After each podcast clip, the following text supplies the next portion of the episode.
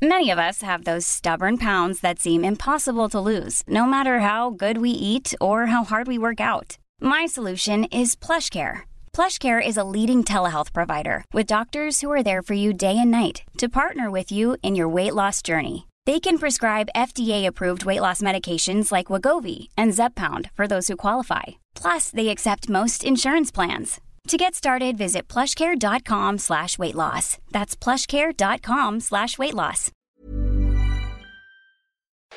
Porque el mundo actual no se entendería sin la economía y los negocios.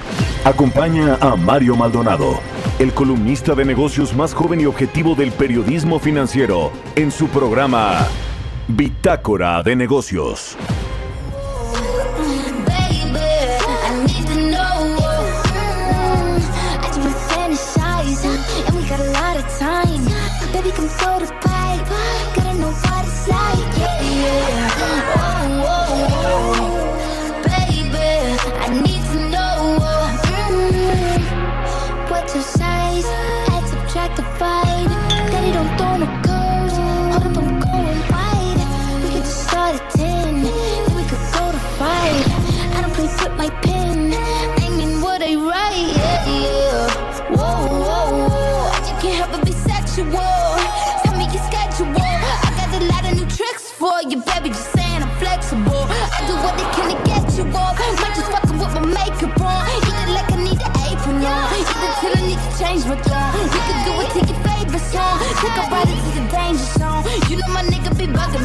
Be wondering if you can fuck with me better. Itching for me like an ugly sweater. Need an image like a chucky cheddar. I need to know. Wanna know what it's like? Baby, show me like. I don't really got no tights. I just wanna fuck all night, yeah, yeah. Oh, oh, oh. ¿Qué tal? ¿Cómo están? Muy buenos días. Bienvenidos a Bitácora de Negocios. Yo soy Mario Maldonado. Me da mucho gusto saludarlos en este jueves 10 de marzo del 2022. Son las 6 de la mañana con 5 minutos y estamos transmitiendo en vivo como todos los días aquí en la cabina del Heraldo Radio. Muchas gracias por despertar con nosotros, por madrugar aquí en Bitácora de Negocios. Un saludo a todos los que nos escuchan en la República Mexicana, en el sur de los Estados Unidos, a quienes nos ven en el streaming que está en la página heraldodemexico.com.mx, en las redes sociales de Now Media y a quienes escuchan el podcast también eh, a lo largo del día. Un saludo y gracias, gracias de verdad por escucharnos. Comenzamos este jueves, vamos a entrar a la información, pero antes un poquito de música. Esta semana estamos escuchando canciones de bandas o artistas que van a presentarse este 22 y 26 de junio en el Festival Glastonbury de, de 2022 que se lleva a cabo allá en el Reino Unido y regresa luego de tres años de ausencia este festival. Escuchamos a Doja Cat y esta canción se llama Need to Know. Esta canción fue grabada por esta cantante y rapera estadounidense Doja Cat y lanzada a través de eh, su de Kimosabi y, R, y RCA Records. El 11 de junio del 2021 fue su primer sencillo promocional y el tercer sencillo comercial de su tercer álbum de estudio que se llama Planet Hair. Así que vamos a estar escuchando esta canción este jueves y le entramos ahora sí a la información. Hablaremos con Roberto Aguilar, los temas financieros más relevantes. El petróleo retoma alzas y las bolsas caen previo a reunión entre Rusia y Ucrania. La inflación en los Estados Unidos marcará un nuevo récord por el aumento en el precio de las gasolinas. El gasolinazo ya está ocurriendo en Estados Unidos y lo que no quiere el gobierno mexicano, por obvias razones el presidente López Obrador no lo quiere, porque es pues sería un golpazo para la imagen del gobierno que importemos ese gasolinazo y es muy factible que podamos pues si bien no importar un eh, gasolinazo así tal cual con un aumento eh, de precios pues muy importante sí va a haber aumento de precios en la gasolina eso no hay forma de evitarlo y Amazon anuncia split y millonario fondo de recompra. Vamos a hablar de eso con Roberto Aguilar. También platicaremos con Gerardo Flores sobre la eliminación de las escuelas de tiempo completo, que es otro de los temas que tienen que ver, pues de alguna vez, de, alguna manera, con las mujeres también. Ahora que esta semana, pues ha sido el Día Internacional de la Mujer, de la mujer y ayer el eh, paro nacional de mujeres. Este asunto, vaya que es relevante para la agenda eh, ciudadana para la agenda de las mujeres y en general pues para la agenda que trae el presidente López Obrador. Vamos a platicar también con Alexis Milo, economista, sobre el tema de la inflación, tanto en México como en Estados Unidos. La de México la conocimos ayer, 7.28% a tasa anual en el mes de febrero. Es el dato más alto para este mes desde el 2000. ¿Se acuerda del año 2000? Bueno, pues desde entonces la inflación en febrero no alcanzaba estos, estos eh, ritmos de 7.28%. Vamos a entrarle al tema también con Gabriel Casillas, economista en jefe para América Latina de Barclays, que, pronostica, por cierto, este banco, esta inflación mundial por la guerra y México con esta alta inflación y con las menores proyecciones de crecimiento económico, y hay quien lo pone entre 1 y 1.5% el crecimiento que va a tener la economía mexicana este año. Así que se ve complicado el panorama, esa es la realidad para el, resto del año. Y Joe Biden firma también una orden para criptomonedas regulares. Nos va a contar de esto Giovanna Torres. Así que quédense con nosotros este jueves aquí en Bitácora de Negocios. Se va a poner bueno. Son las 6 con 9. Y nos vamos al resumen de las noticias más importantes para comenzar este día. Lo tiene Jesús Espinos.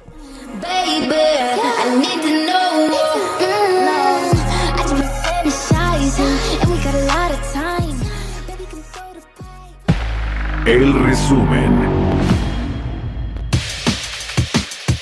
En su conferencia matutina de este miércoles, el presidente Andrés Manuel López Obrador garantizó que las sanciones de veto que impuso Estados Unidos al gas y el petróleo de Rusia no afectarán a nuestro país. Señaló que México puede utilizar los excedentes que reciban por la venta de petróleo para mantener el subsidio al precio de la gasolina, por lo que no subirá el costo. No, a nosotros no nos va a afectar porque, como lo mencionamos ayer, en el balance eh, tenemos un saldo positivo. En el balance entre eh, lo que aumenta el precio del petróleo crudo con el aumento en el precio de las gasolinas. José Manuel Álvarez, ministro español de Asuntos Exteriores, Unión Europea y Cooperación, señaló que desconoce a qué se refiere la propuesta de pausa en las relaciones entre México y España, en la que insiste el presidente Andrés Manuel López Obrador y en su lugar habló de acelerar la relación. Jonathan Heath, subgobernador del Banco de México, estimó que la inflación subyacente rebasará el 6.7% anual en marzo, ya que aún no ha alcanzado su pico. Advirtió que persiste presión en los precios de los insumos y que la inflación será más persistente de lo que se había anticipado. Bank of America Securities señaló que los precios más altos del petróleo tienen un impacto negativo en la balanza comercial de México, ya que el país es un importador neto por la compra de combustibles al exterior, por lo que prevé un impacto neto que será cercano a cero por el alza en los petroprecios, ya que crecerá también el subsidio a la gasolina. Debido al conflicto Rusia-Ucrania, Banco Base advirtió que nuestro país podría cerrar este año con una inflación de hasta 10%. Bitácora de negocios en El Heraldo Radio. El editorial.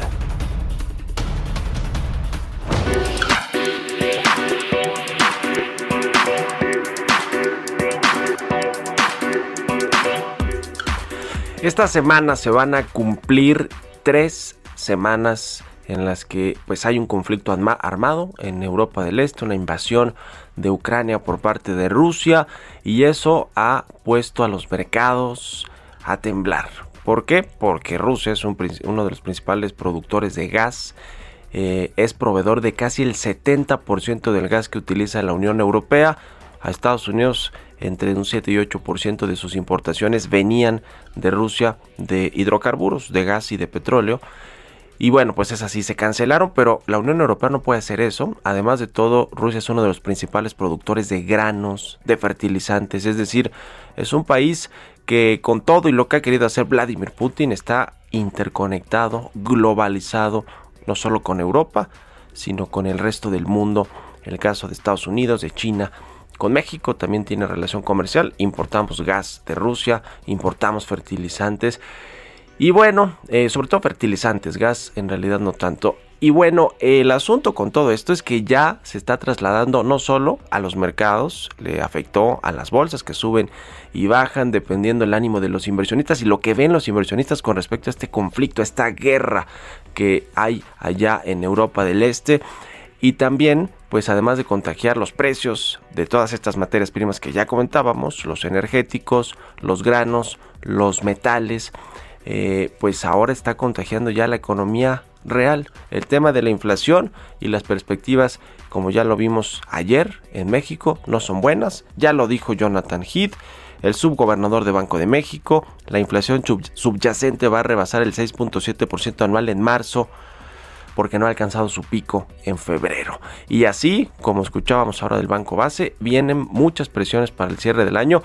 Alguien dice que, puede que podemos tener una inflación histórica de 10% en México y eso pues eh, tendrá un impacto sin duda alguna en el crecimiento, en la economía, en eh, las familias que pues reciben eh, recursos y que son limitados y si a eso le sumamos que no hay inversión privada en México, que hay muchos problemas de, pues de económicos en general, pues se pone la cosa más complicada. ¿Se acuerdan que cuando, y, menciona tres semanas casi de, de, conflicto armado, de guerra en Europa del Este, porque el presidente López Obrador apenas había estallado la guerra, desestimó con la mano en la cintura que no, que iba a afectarnos esta crisis, que a México no, que México todo bien, que está preparado, que las gasolinas nada que ver, que el asunto de eh, lo que eh, pues eh, México importa de gasolinas de Estados Unidos no le iba a afectar porque tienen subsidios, pues todo esto pues el presidente López Obrador, como siempre, queriendo jugar con el discurso, con la narrativa, pero no se puede tapar el sol con un dedo.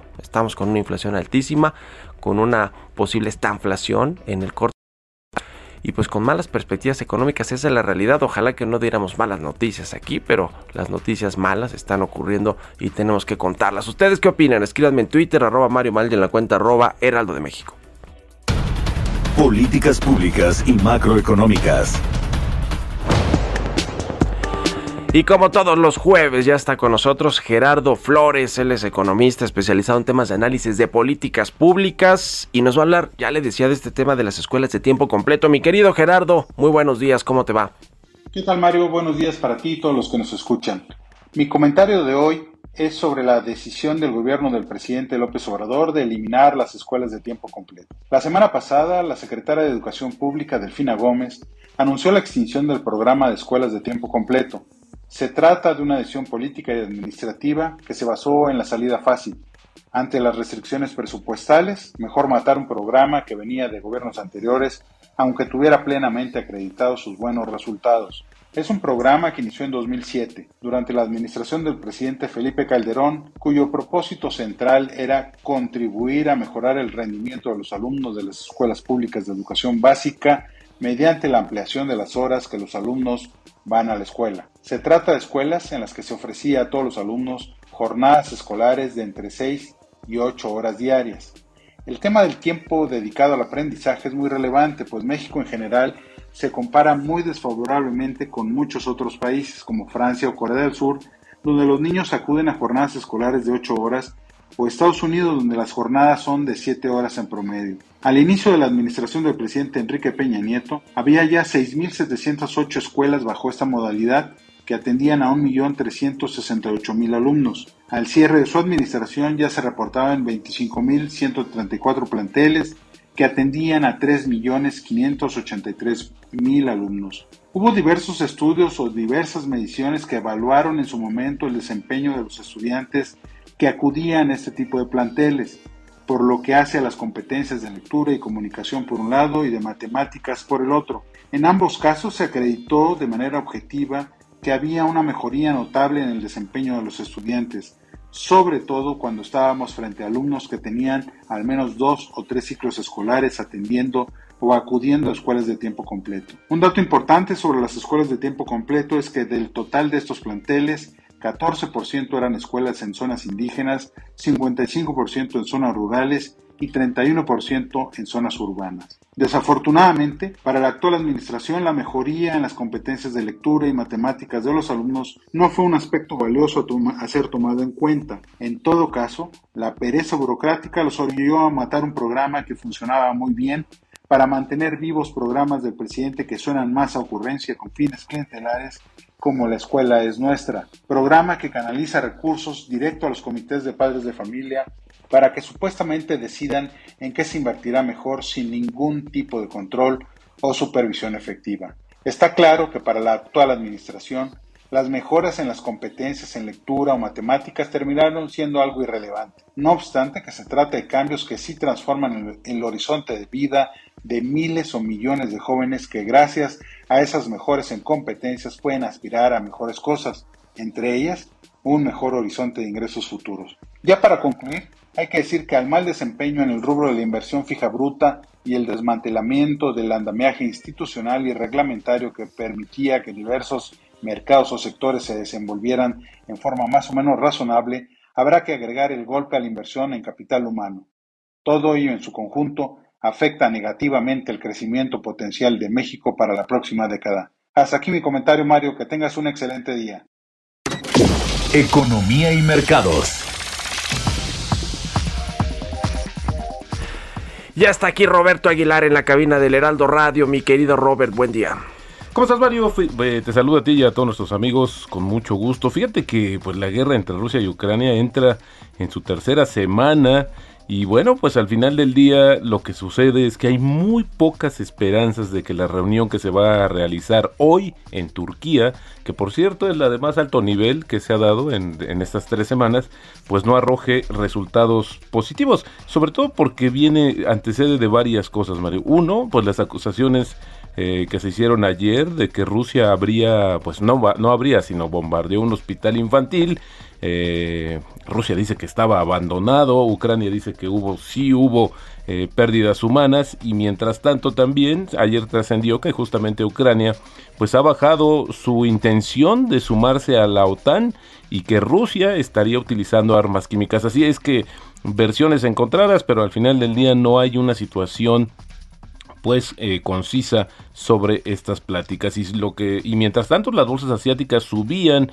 siguiendo las ganancias de las bolsas de Nueva York ya que las, las conversaciones diplomáticas previstas justamente entre Rusia y Ucrania pues alentaban por el momento el apetito por el riesgo aunque pues los analistas sí habían advertido desde un principio que el repunte podría ser susceptible de un fuerte retroceso.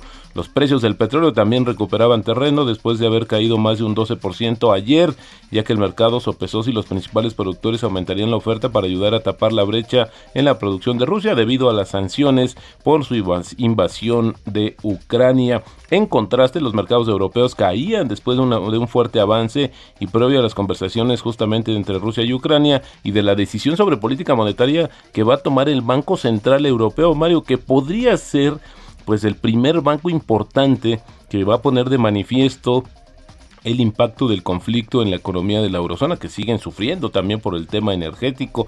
De hecho, más, eh, varias empresas ya en España han anunciado pues que van a cancelar operaciones, suspender momentáneamente por los altos costos de la energía. Además, los líderes de la Unión Europea van a reducir gradualmente las compras de petróleo, gas y carbón rusos, según se desprende de un borrador de declaración publicado hoy, ya que el bloque pretende bajar su dependencia de la fuente de energía rusa tras la prohibición de Estados Unidos, un tema que no va a ser inmediato y va a ser bastante complicado. Y bueno, pues hoy también se va a dar a conocer, Mario, la inflación en Estados Unidos correspondiente a febrero.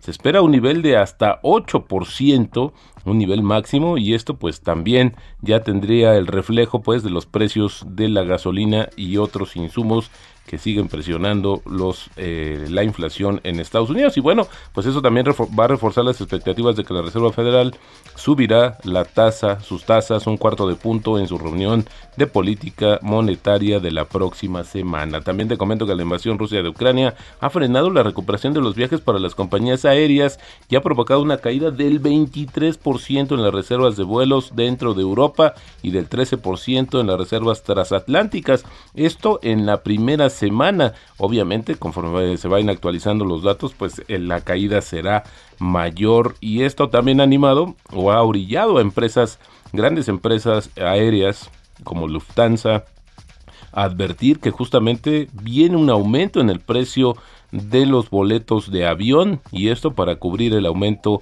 de los costos. También te comento que Nestlé Phil Morris, Hugo Boss y el fabricante de videojuegos Sony se sumaron a la lista de multinacionales que se alejan de Rusia a medida de que aumenta la presión de los consumidores de Occidente para que se posicionen contra la invasión de Ucrania. Interesante lo que va pasando. Y bueno, ayer fíjate que sucedió o se informó más bien que Amazon pues informó que su consejo de administración aprobó un split de 20 por 1 de las acciones ordinarias de este gigante del comercio electrónico y autorizó un plan de recompra de 10 mil millones de dólares, lo que hizo que las acciones de la empresa subieran 7% después del cierre del mercado. Y también última hora te comento Mario que el Reino Unido impuso sanciones al propietario del club de fútbol Chelsea, al ruso Roman Abramovich y a Igor Sechin, que es director ejecutivo del gigante petrolero ruso Rosneft. Y bueno, pues congelaron sus activos y esto fíjate que es interesante porque podría, o más bien va a retrasar los planes de la venta del equipo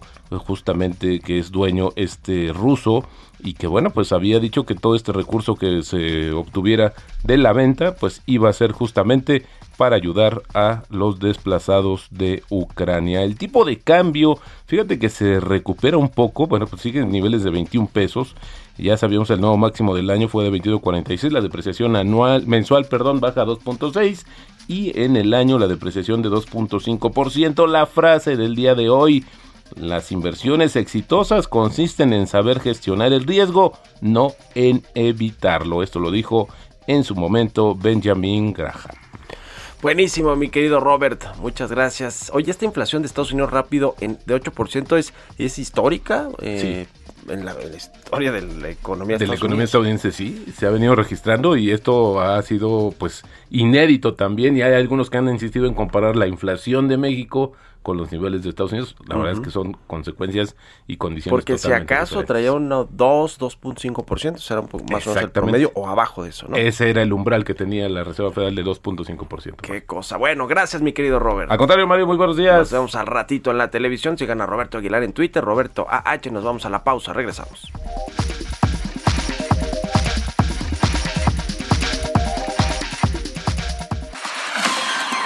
Continuamos en un momento con la información más relevante del mundo financiero en Bitácora de Negocios con Mario Maldonado. Regresamos. Estamos de vuelta en Bitácora de Negocios con Mario Maldonado.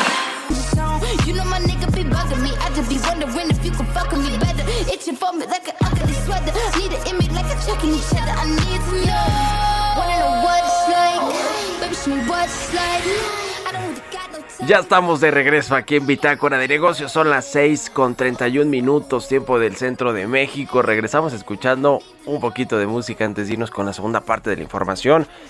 Esta semana escuchamos canciones de bandas o artistas que van a presentarse en el Festival Glastonbury 2022, que se llevará a cabo en junio de este año, después de tres años de ausencia. Esta canción es de una rapera estadounidense, una cantante estadounidense que se llama Doja Cat y la canción Need to Know y es eh, parte de su primer es el primer sencillo promocional de su primer álbum de su tercer álbum de estudio. Y me comentan aquí que como dato curioso que pues, se debe de saber porque tiene que ver con Mario Bros es que hoy es el día de Mario Bros porque es marzo el, el Mario Day porque es marzo 10 y el 10 es como Mario y cosas así de este este, eh, este videojuego que la verdad creo que todo, todos jugamos sobre todo There's never been a faster or easier way to start your weight loss journey than with PlushCare. PlushCare accepts most insurance plans and gives you online access to board-certified physicians who can prescribe FDA-approved weight loss medications like Wigovi and Zepbound for those who qualify. Take charge of your health and speak with a board certified physician about a weight loss plan that's right for you. Get started today at plushcare.com slash weight loss. That's plushcare.com slash weight loss. Plushcare.com slash weight loss. Generación, yo que tengo 35 años, y de, la de Roberto Aguilar, y de la de Quique, y la de, del Inge, y de Jesús, y de todo mundo. Todos conocemos a Mario Bros. O lo, jugamos alguna vez, ¿no? En el Nintendo 64 y cosas así. Bueno, hoy es el Mario Day, el 10 de marzo. Y tiene todo que ver porque, pues, marzo es M-A-R y 1-0. Marzo 10, Mario Bros. Bueno, vámonos al segundo resumen de noticias con Jesús Espinos.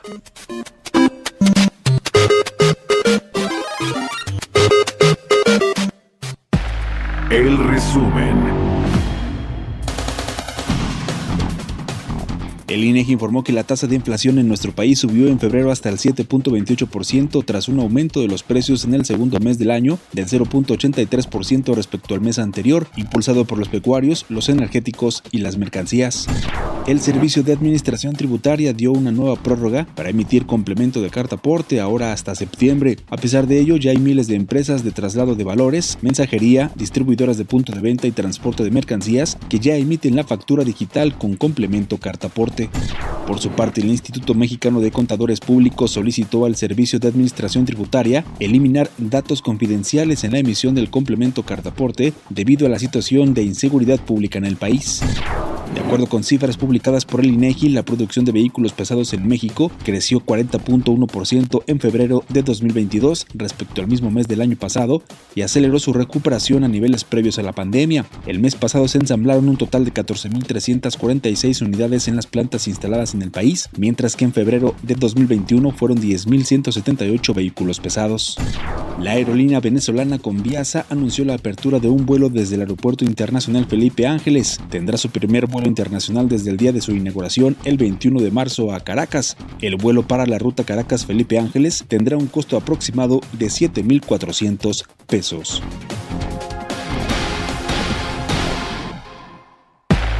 Entrevista.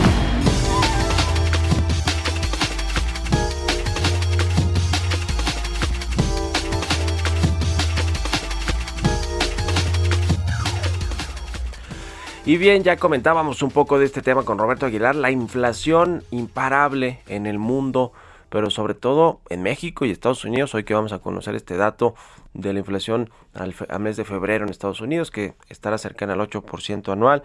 Ayer tuvimos la de México, que fue 7.28% para el mes de febrero. Ya le decía el, el dato más alto para el mismo mes desde el año 2000 incluso estuvo por arriba de lo que estimaron los analistas y parece ser que pues vienen todavía más presiones, ya lo dijo Jonathan Heath para la inflación subyacente y vamos a analizar este tema con Alexis Milo, economista. ¿Cómo estás Alexis? Muy buenos días.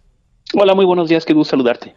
¿Cuál es tu punto de vista sobre lo que está pasando en el mundo con la inflación y, lo, y el dato que tuvimos ayer por parte del de INEGI para el mes de febrero? Pues mira, como bien mencionabas, eh, esto es un fenómeno global, es un fenómeno que se está presentando en muchos países, no nada más del, mundo, sino también de la región. Hemos visto una tendencia al alza en la inflación en toda, en toda América Latina y esto es la combinación de dos cosas. En primer lugar, los problemas de abasto que ya traíamos. Pero en segundo lugar, con este tema de la, de la guerra en Europa, de la invasión eh, de Ucrania, eh, pues hemos visto un aumento significativo en todas las materias primas. Entonces, como, como bien mencionabas, esto es algo que, que va a durar. Vamos a ver lecturas de inflación por arriba de lo esperado en lo que resta del año por la combinación de estas dos cosas. Y yo añadiría algo más. Añadiría que eh, la sorpresa de la inflación ayer fue, no fue nada más la tasa general de 7.28 que mencionabas, sino además la famosa inflación subyacente, que es una medida más estructural de las presiones inflacionarias que tienen que ver más con eh, el, índice de precios en la economía en su conjunto, ya sea por las presiones de demanda agregada o también por cuestiones más estructurales. Esta, esta inflación subyacente alcanzó 6.59%. Y como tú sabes, el Banco de México ha venido haciendo referencia eh, frecuentemente a, esta medición, a la inflación subyacente, eh, para como, una medida de preocupación. Entonces, pues nosotros esperaríamos que el Banco de México reaccionara también a esto eh, pronto. Pues sí, sin duda alguna, los bancos centrales, hablando de Estados Unidos y México, la Reserva Federal y el Banco de México tendrán que acelerar el aumento de las tasas de interés, toda vez que pues esta inflación, este tema del conflicto entre Rusia y Ucrania, pues le ha puesto presión a todas las materias primas, al, al, a los metales, al, a los hidrocarburos, no se diga. En Estados Unidos, ¿cómo estás viendo el tema? Y quiero preguntarte junto con el dato de hoy y lo que va a hacer la Reserva Federal eh, en, en, cuestión de política monetaria, también quiero preguntarte el tema de la gasolina, ya si están ya sufriendo auténticamente pues un gasolinazo lo vamos a importar en México, este gasolinazo, porque le importamos 70% de la gasolina de Estados Unidos. Está muy complicado el panorama porque estas presiones de inflación se van a ver también en Estados Unidos. Mencionabas el dato de que se espera que la inflación salga cercana al 8%. Yo creo que incluso podría ser mayor que eso porque eh, de alguna manera estas expectativas no incorporaban el aumento en los precios eh, de la energía derivados del conflicto bélico. Entonces, en Estados Unidos está sucediendo. Eh, sin embargo, está complicado porque lo que ha dicho la Reserva Federal es que en, precisamente por lo que está sucediendo y porque esto es un choque temporal y por la afectación que esto puede tener eh, al, a la actividad económica, no se va a apresurar a aumentar la tasa de interés de política monetaria como se había previsto. Es decir, es posible que la Reserva Federal diga, me espero un poco más para aumentar la tasa de interés. Esto le da un respiro o, abre cierto margen para otros bancos centrales de aumentar su tasa de interés, como el Banco de México. Em, y, esto podría ayudar. Sin embargo, eh, si, si, la Reserva Federal empieza o aumenta su tasa de manera más acelerada en reacción a estos temas de inflación, pues en México pues la van a tener complicada porque la tasa ya está en 6%. De alguna manera el Banco de México se, se anticipó a aumentar la tasa y si se pone a aumentar la tasa de interés, eh, pues en una economía que además pues no está creciendo, tú sabes que los últimos datos que tuvimos de crecimiento del segundo semestre del año pasado pues fueron bastante malos. Eh, las expectativas de crecimiento se han venido revisando en México a la baja. Entonces, eh, aumentar las tasas de interés en reacción a los choques inflacionarios en una economía que no está creciendo, pues se antoja como, como un panorama muy complicado para la política monetaria. Te diría eh, que es muy difícil tener, tener ahorita una opinión eh, fuerte, una opinión clara de qué es lo que va a hacer el Banco de México por, por, por estas disyuntivas que te planteo. Pues seguramente tendrá que revisar con lupa como, como viene pues eh, hasta, hasta cuándo van a, estar altísimos los precios del petróleo, los precios de, de los granos, de, del gas, etcétera, los metales y el impacto que tiene para el tipo de cambio, en fin, y entonces tomar una decisión de, de si aceleran más este aumento de tasas de interés o, o, lo, o lo van haciendo conforme pues más, más, más bien lo tenían planeado antes de este conflicto entre Rusia y Ucrania. En fin, va a ser eh, importante e interesante analizar estas decisiones del Banco de México. ¿Tú ves, Alexis, un escenario en México de estanflación en el corto plazo? Cuando se habla de estanflación se habla de de periodos un poco más largos, es decir, periodos que duran años. Lo que hemos visto es un aumento en la inflación, eh, pues muy grande, muy fuerte. Digamos, este aumento comenzó desde la segunda mitad del año pasado. Hemos, estamos viendo también que se detuvo o se pausó la recuperación de la economía mexicana en la segunda mitad del año pasado. Es decir, sí estamos viendo una una combinación de alta inflación con bajo crecimiento, que es lo que se conoce como esta inflación, ¿sí? Pero, eh, pues este concepto que es un poco, un poco de los 70, ¿no? Eh, en, en mi opinión aplica para periodos un poco más largos que se caracterizan por la combinación de estos dos fenómenos y creo que en México es, es todavía pronto para hablar de eso porque podríamos ver una recuperación, un rebote más fuerte de la economía mexicana en la primera mitad de este año y podríamos ver también pues que este tema de la inflación que es que es reacción a, las materias primas a los problemas de suministro que hablábamos hace un momento cede y regresa a niveles por abajo de 5% para finales de este año, que es lo que todavía esperan algunos analistas, ¿no? Entonces creo que es creo que es precipitado hablar de, esta inflación como como característica de este momento en la economía mexicana.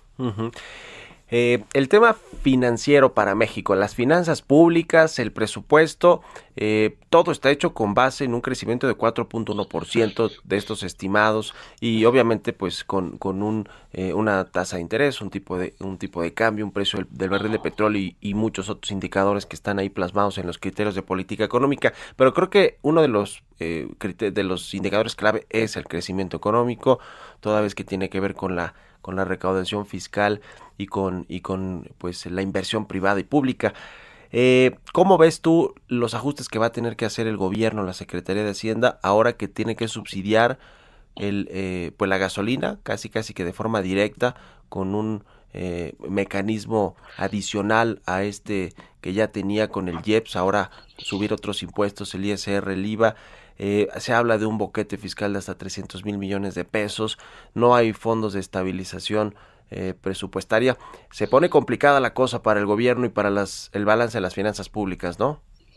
Es correcto. las proyecciones de la Secretaría de Hacienda fueron hechas con un crecimiento para este año de 4.1%, y como tú sabes, pues las expectativas andan por la mitad de eso. Entonces, seguramente vamos a tener una recaudación fiscal eh, pues muy, muy por debajo de lo proyectado. Y esto va a generar eh, faltantes por la parte de recaudación. Y si además consideramos dos cosas, em, que son eh, el IEPS, ¿no? El IEPS que ya anunció la Secretaría de Hacienda que está prácticamente eliminado por el subsidio a la gasolina, y que además corremos el riesgo, porque esto es algo que sigue cambiando, corremos el riesgo de que el precio de la gasolina aumente todavía más y volvamos a aquellos años donde teníamos un IEPS negativo, ¿sí? Un IEPS negativo quiere decir que el gobierno eh, no solamente está dejando ir recaudación que podría tener a la gasolina, sino que además está pagando por cada litro de gasolina que se consume en el país y como tú bien decías, dos terceras partes de la gasolina se importa, lo cual querría decir pues, que el gobierno está subsidiando la gasolina que ya hemos que ya hemos sabido en este país por experiencia que es un es un subsidio pues también altamente regresivo porque favorece más a quien tiene la posibilidad de desplazarse en su, en su, automóvil eh, y, esto pues obviamente es un es un subsidio muy muy nocivo. Pero si además consideramos que el, el, el eh, pues Pemex va a seguir requiriendo inyecciones de capital por parte del gobierno etcétera pues el panorama para las finanzas públicas se puede se puede eh, complicar, no en, en un escenario en donde como tú bien decías ya no hay fondos de estabilización ya no hay ya no hay todos estos mecanismos eh, para, para, para, colchonar la situación, ¿no? Pues ya lo estaremos viendo. Te agradezco mucho, Alexis Milo, estos minutos para Bitácora de Negocios y muy buenos días. Al contrario, el agradecido soy yo. Muy buenos luego. 6 con 45, vámonos con las historias empresariales. Historias empresariales. En los Estados Unidos están evaluando crear su propia criptomoneda esto eh, pues lo propone el propio presidente Joe Biden, estudiar todos estos requisitos técnicos para crear una moneda digital oficial. Nos platica de esto Jesús Espinosa. Joe Biden, presidente de Estados Unidos, activó una orden ejecutiva para la regulación de las criptomonedas donde pide a la Reserva Federal explorar la posibilidad de crear su propia divisa digital. Con instrucciones ejecutivas, Biden giró al Departamento del Tesoro y a otras agencias federales para que evalúen el impacto de las criptomonedas en la estabilidad financiera y la seguridad nacional. Janet Yellen, secretaria del Tesoro, señaló que la medida promoverá un sistema financiero más eficiente, más justo, más inclusivo y ayudará a financieramente a reducir los riesgos a la estabilidad y a la seguridad nacional, mientras que el principal asesor de Biden, Brian Deasy, en temas económicos y su asesor en seguridad nacional, Jake Sullivan, resaltaron que el orden comprende la primera vez que Estados Unidos fija una estrategia nacional para el uso de valores digitales. En un comunicado conjunto detallaron que la orden ayudará a posicionar a Estados Unidos para que siga ejerciendo un rol de liderazgo en la innovación y regulación de un ecosistema de valores digitales, tanto a nivel nacional como internacional, de tal manera que proteja a los consumidores, que se ajuste a los valores democráticos y que impulse la competitividad global estadounidense. Y aunque fuentes del gobierno señalaron que el orden ejecutivo estaba siendo preparado meses antes de la invasión de Ucrania, la administración Biden argumenta que Rusia no podrá usar criptomonedas para compensar la pérdida del comercio con Estados Unidos y Europa. Para Bitácora de Negocios, Jesús Espinosa.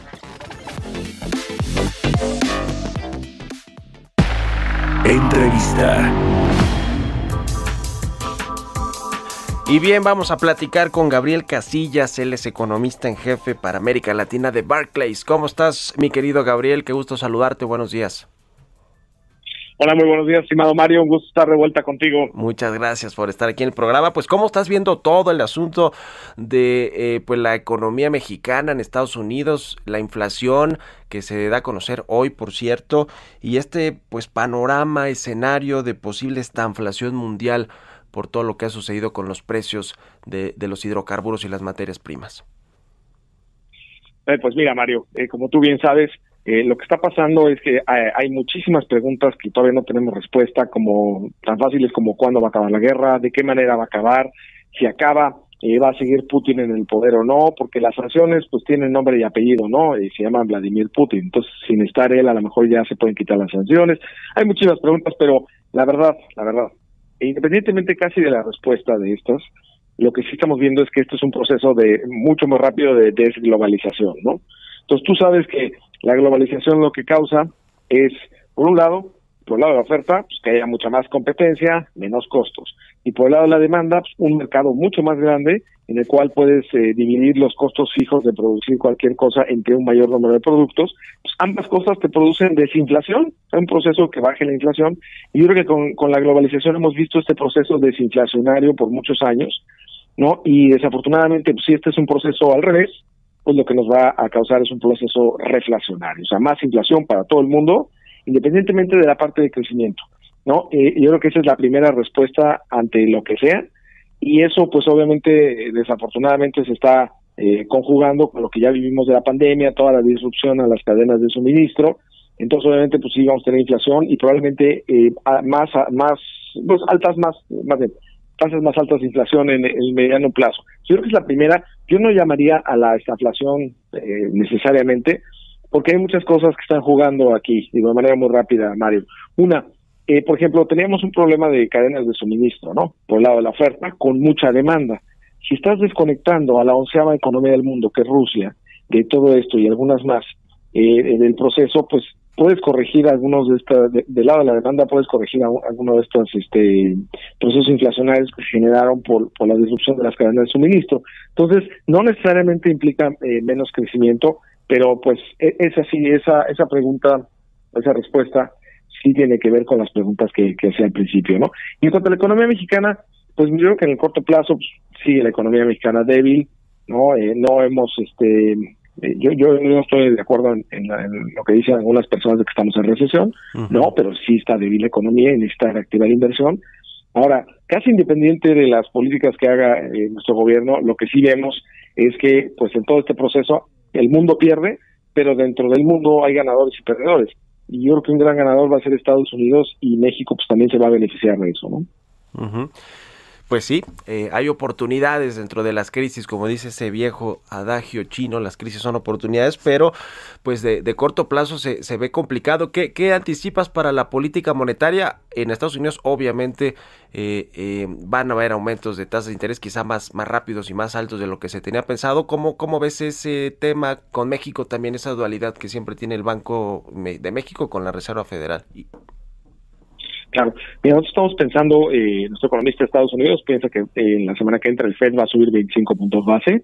De hecho, él todo el tiempo ha estado en ese terreno, aunque algunos sí se fueron para, para pensar en que podía ser 50 puntos base. Yo creo que hoy con la guerra eh, ya la mayoría vuelven a los 25 puntos base para el Fed. Y en dos semanas para Bajico, mira, la verdad es que yo creo que Bajico estaba preparando el terreno para, para hacer lo mismo que el Fed, para hacer 25 puntos base. ¿no? Como tú viste, Mario, en el informe trimestral, pues eh, fueron muchos mensajes, ¿no? De decir, oye, bueno, no en no en todo no todos los ciclos de alza de tasas de la Reserva Federal son iguales. Ahora los fundamentales de México están mejor desde el punto de vista de menos deuda, menos participación de extranjeros en el mercado de bonos, un superávit en la cuenta corriente. Además, la inflación de Estados Unidos está más alta que la de México por primera vez en la historia moderna y está creciendo más. Es como que estaban preparando para bajarle de venir de, de, venir subiendo tasas de 50 puntos base a 25. Sin embargo, creo que en el momento en que vimos eh, el tipo de cambio por arriba de 21, que vimos las tasas de interés o toda la parte de 10 años, etcétera, subir significativamente, creo que el Banco de México va a subir 50 puntos base en dos semanas, a pesar de que eh, eh, yo creo que al inicio pensaron que podían hacer 25. Entonces van a tener que dar otro mensaje para reforzar este tema y pues la inflación que vimos este ayer pues sigue siendo alta. Digo, nosotros traíamos punto y en eso salió, pero pues sigue siendo alta y aunque ya tocó pico en diciembre, pues se ve que la, la, baja va a ser muy, muy lenta con estos altísimos precios de la gasolina. Eh, en un minutito y medio, estimado Gabriel, ¿cómo estás viendo la política económica de México? Yo escuchaba el otro día al secretario, a Rogelio Ramírez de Alao, decir que pues no hay que cambiarle mucho, hay que meterle un poquito más de subsidio a la gasolina, un nuevo esquema, pero casi casi que ahí, ahí se acabó el problema. ¿Crees que deben de hacerse cambios en política fiscal y económica en general? Pues mira, en general yo creo que lo más importante, que, el cambio más importante que se necesita es cambiar la retórica en torno a la inversión y al sector privado. Creo que ese cambio tan grande que podría darse, este, junto con eh, dejar de, de, los legisladores, sobre todo el partido del poder, pensar sacando iniciativas que perjudican a la inversión, eh, yo creo que esa, esa sería la mejor política que se puede dar ahorita, porque pues, nos hemos beneficiado, por ejemplo, de todas estas corrientes de nearshoring, reshoring, ¿no? de querer tener a las fábricas y a los, eh, los proveedores mucho más cerca de los consumidores. Este, el año pasado tuvimos 31 mil millones de dólares de inversión extranjera directa. Eh, eh deberíamos estar recibiendo 40 o 50, no nada más 30, ¿no? aunque no fue un mal número. Entonces creo que esa sería la mejor política que, que se podría hacer. Obviamente, si venía acompañada de una política fiscal, en donde se pudiera este hacer que, que pues dar ciertos beneficios a la inversión, beneficios fiscales, etcétera, pues eso obviamente ayuda también, ¿no? Pero creo que creo que lo más más que política económica, lo que lo que el empresariado tanto local en México como como algunos en el extranjero lo que quieren es certidumbre, ¿no? Certeza jurídica de que no va a haber cambio en las reglas del juego y no más iniciativas de este tipo y una retórica pues pro, pro, pro inversión. Creo que sería la más importante, estimado Mario. Pues que te escuchen allá en Palacio Nacional, mi querido Gabriel. Te mando un abrazo y te agradezco como siempre que nos hayas tomado estos eh, la llamada, estos minutos aquí en Bitácora de Negocios. Muy buenos días. A contar, muchas gracias por la invitación, un gustazo y saludos a, a el auditorio. Hasta luego. Con esto nos despedimos. Gracias por habernos acompañado aquí en el programa. Se quedan con Sergio Lupita en el Heraldo Radio. Nosotros nos vamos a la televisión, al canal 10 y nos escuchamos mañana aquí a las 6. Muy buenos días.